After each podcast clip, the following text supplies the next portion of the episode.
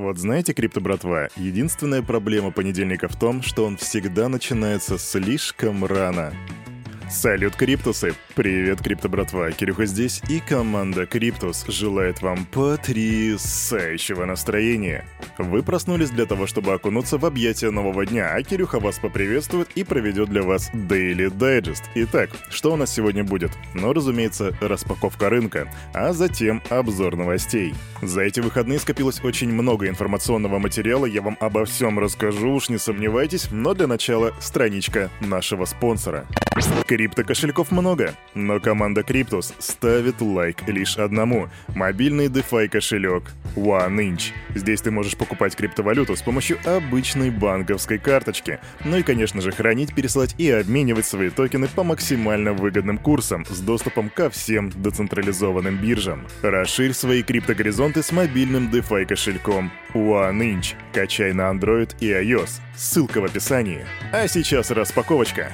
Собирая для вас новости, я так и не смог прийти к однозначному выводу, что же нас ждет. Но я думаю, что биткоин будет стоить 21-21 400, вот так вот, да. Итак, заходим на Crypto Bubbles и видим, что пузыри сегодня показывают минуса, причем по 10% в среднем. Нет, вру, по 6% в среднем. Solana минус 10%, Ape минус 8,2%, The Graph минус 6%, Тон дает минус 5%, и там же собаки наши. Ну, я в смысле про шип и про доги. Причем как будто бы я даже вас обманул, потому что доги дает минус 5, а шип минус 3,5 всего. Из плюсов что? Litecoin плюс 4,2%, Matic плюс 4,9 и Wemix плюс 9,2. Это самый большой пузырик на сегодняшнее утро. Но давайте к конкретным ребятам. О, Кирюха ошибся и по биткоину. Биткоин сегодня ниже 21 тысячи долларов, к сожалению, 20 900 баксов. Эфириум 1590 долларов.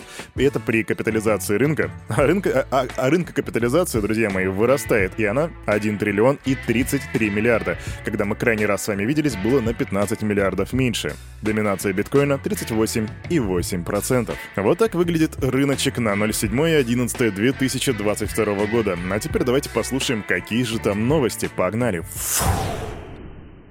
Не стесняйся, присаживайся, а Кирюха тебе расскажет за крипту. И начнем мы с того, что я для вас собрал мнение некоторых экспертов, потому что нас ожидает в ближайшем будущем. Мы все с вами видели, что биткоин как бы поменял свое направление, он пробивал 21 тысячу долларов на предыдущей неделе, и это связано в основном с тем, что настроения инвесторов немного поменялись. Например, старший аналитик Best Change Никита Зубарев говорит, что в будущем мы можем увидеть некоторую оттепель на крипторынке, и, возможно, цена биткоина вырастет до 23 тысяч долларов, что что приблизит его к максимальному уровню за последние 5 месяцев. И способствовать этому будут два фактора. Фактор номер раз — это то, что обесценивается доллар, то бишь соотношение битка-доллара, доллар обесценивается, соответственно, стоимость биткоина в долларах растет.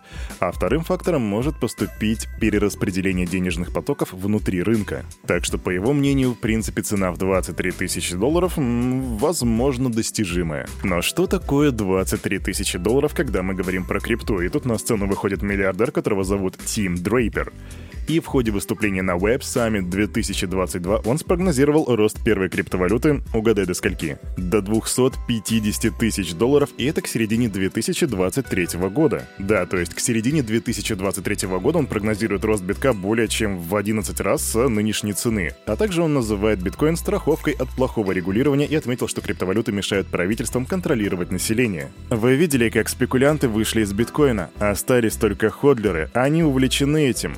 Они говорят, что это создает более свободный и доверительный мир. Биткоин — это честная валюта, не привязанная к банкам и правительствам, а она децентрализована. Так поясняет миллиардер, и я тут не могу с ним не согласиться. Но вот по поводу роста цены, блин, хотелось бы, конечно, но насколько это правда? Пиши в комментах, что думаешь по этому поводу. Идем дальше. Комиссия по ценным бумагам и биржам США предъявила обвинение четверым организаторам криптовалютной пирамиды, которая называется Trade Coin Club. По данным SEC, Trade Coin Club привлекли 82 тысячи биткоинов на сумму 295 миллионов долларов от более чем 100 тысяч инвесторов по всему миру с период с 2016 по 2018 год. Согласно обвинению, компания обещала вкладчикам минимальную доходность в размере 0,35% в день, и что якобы э, такую доходность якобы обеспечивал нек- некий торговый бот. И знаете, мы что-то подобное видели, например, это была ситуация с BitConnect, про которую у нас есть видео на канале, если хочешь повеселиться, обязательно пойди и посмотри. И, видимо, TradeCoin Club делали примерно то же самое, и вот, пожалуйста, скам на 295 тысяч долларов. Что там будет происходить дальше? И, разумеется, Кирюха тебе расскажет в числе первых, как только у него появится информация. Идем дальше. И на сцену выходит Виталик Бутерин. Он опубликовал обновленную дорожную карту развития Ethereum. Команда проекта теперь намерена решить проблему с MEF, я на прошлой неделе рассказывал, что такое MEF, и полностью интегрировать блокчейн технологию ZK Snark или доказательства с нулевым разглашением. По словам Бутерина, обновленная диаграмма конкретизирует шаги реализации каждой фазы развития Ethereum и подчеркивает роль квантовой устойчивости для будущего блокчейна. Черт его знает, что такое квантовая устойчивость, дорогие друзья. Но знаете, когда кто-то будет говорить там что-то про блокчейн, типа, а чем твой блокчейн круче нашего? И ты скажи, а у нас есть квантовая устойчивость. Очень вероятно, что человек просто не будет знать, что это такое, и скажет, ну, блин, ну и все, мне больше нечего сказать. Квантовая устойчивость. Однако даже такие высокопарные слова на данный момент не решают текущие проблемы Ethereum. Я тебе говорил, что у них очень большие проблемы с цензурированием, что в принципе неприемлемо в любом типе блокчейнов. Ну, кроме прям совсем уж государственных, но об этом мы еще сегодня поговорим. Идем дальше.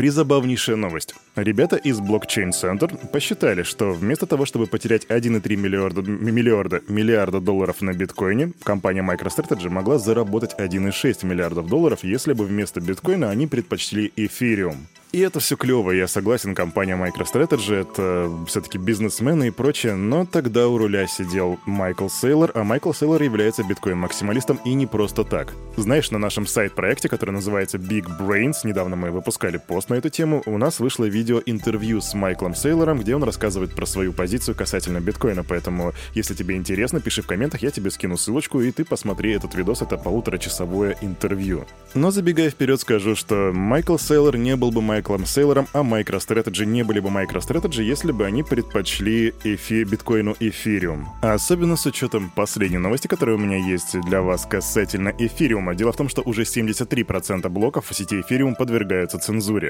Некоторые говорят, что в этом нет ничего страшного, ведь так или иначе блоки попадают в блокчейн, просто не через вот эти вот там 70-50%, которые были блоков цензурируемые, а через другие 50. Но вот проблема становится хуже, и теперь уже 73% блоков подвергаются цензуре. Это значит, что остается только 27% блоков, которые теперь могут одобрить твою транзакцию, если она является какой-нибудь подсанкционной. И если честно, на фоне всего этого я до сих пор не понимаю, почему многие люди топят за эфириум. А объясни мне в комментах, пожалуйста, Кирюха не просто не выкупает. Идем дальше.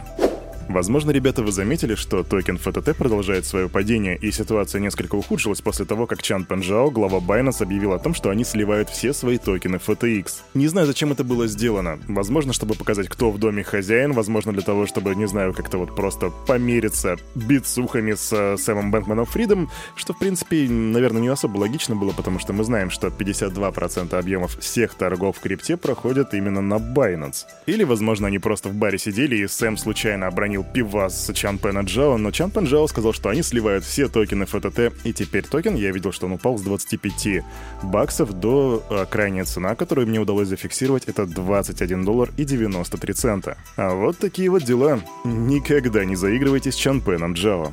Новости криптобирж, и мы начинаем с положительной новости. Криптовалютная биржа Bybit не будет вводить ограничения для пользователей из России. Об этом это пока что не то чтобы суперофициальная информация, это так, инсайт, но представители Bybit якобы заявляют, что не будут дискриминировать пользователей по месту их нахождения и паспорту. Ограничения могут коснуться лишь в тех случаях, когда юрисдикция клиента не позволяет фьючерсную торговлю без лицензии. Например, такой запрет действует в США, Сингапуре и Китае. Ну что ж, если все верно, то спасибо, Байбит. Вы рационально мыслите, я бы сказал. От Bybit мы переходим к другой криптобирже, которая называется Coinbase. И тут будет две быстро новости. Первая это то, что чистый убыток Coinbase в третьем квартале 2022 года составил 545 миллионов. И тут есть хорошая и плохая новость. Хорошая это то, что их убытки сокращаются, потому что в предыдущем квартале у них было потеряно 1,1 миллиард долларов.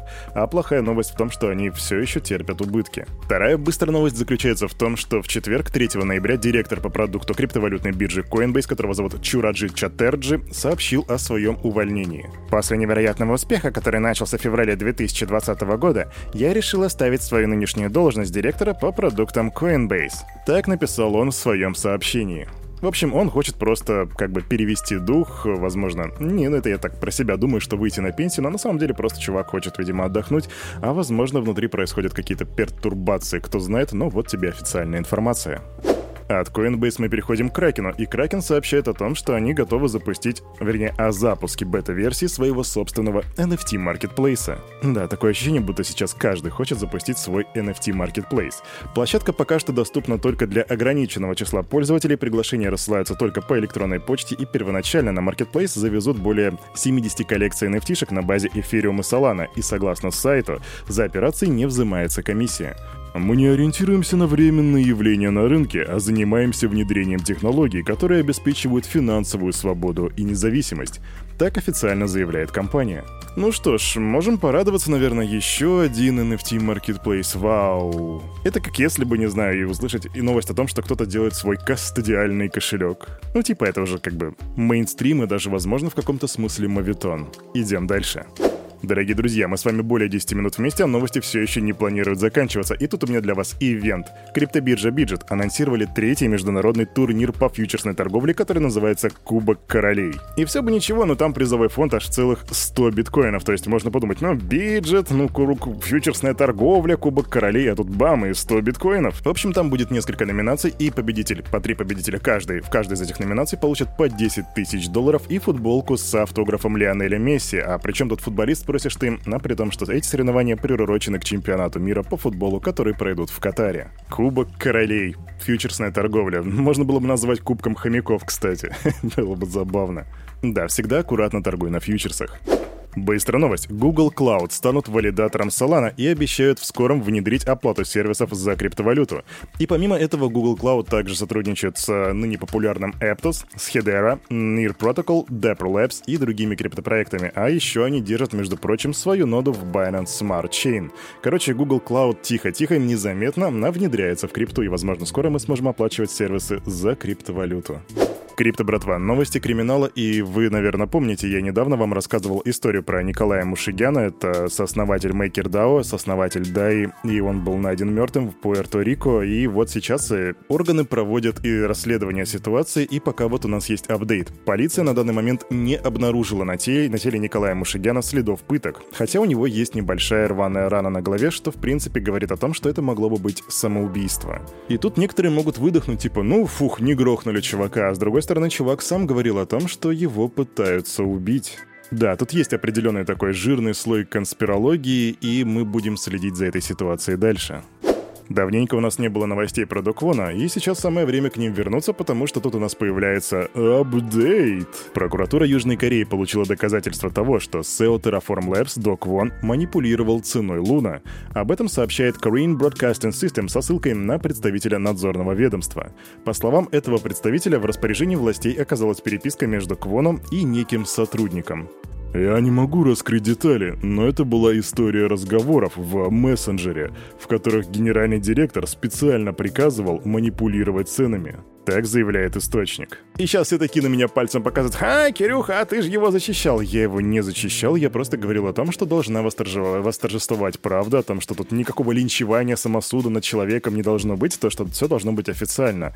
Насколько это действительно весомое доказательство, насколько это не фальсификация, не подделка, мы узнаем в ближайшем будущем, и, возможно, мы узнаем правду.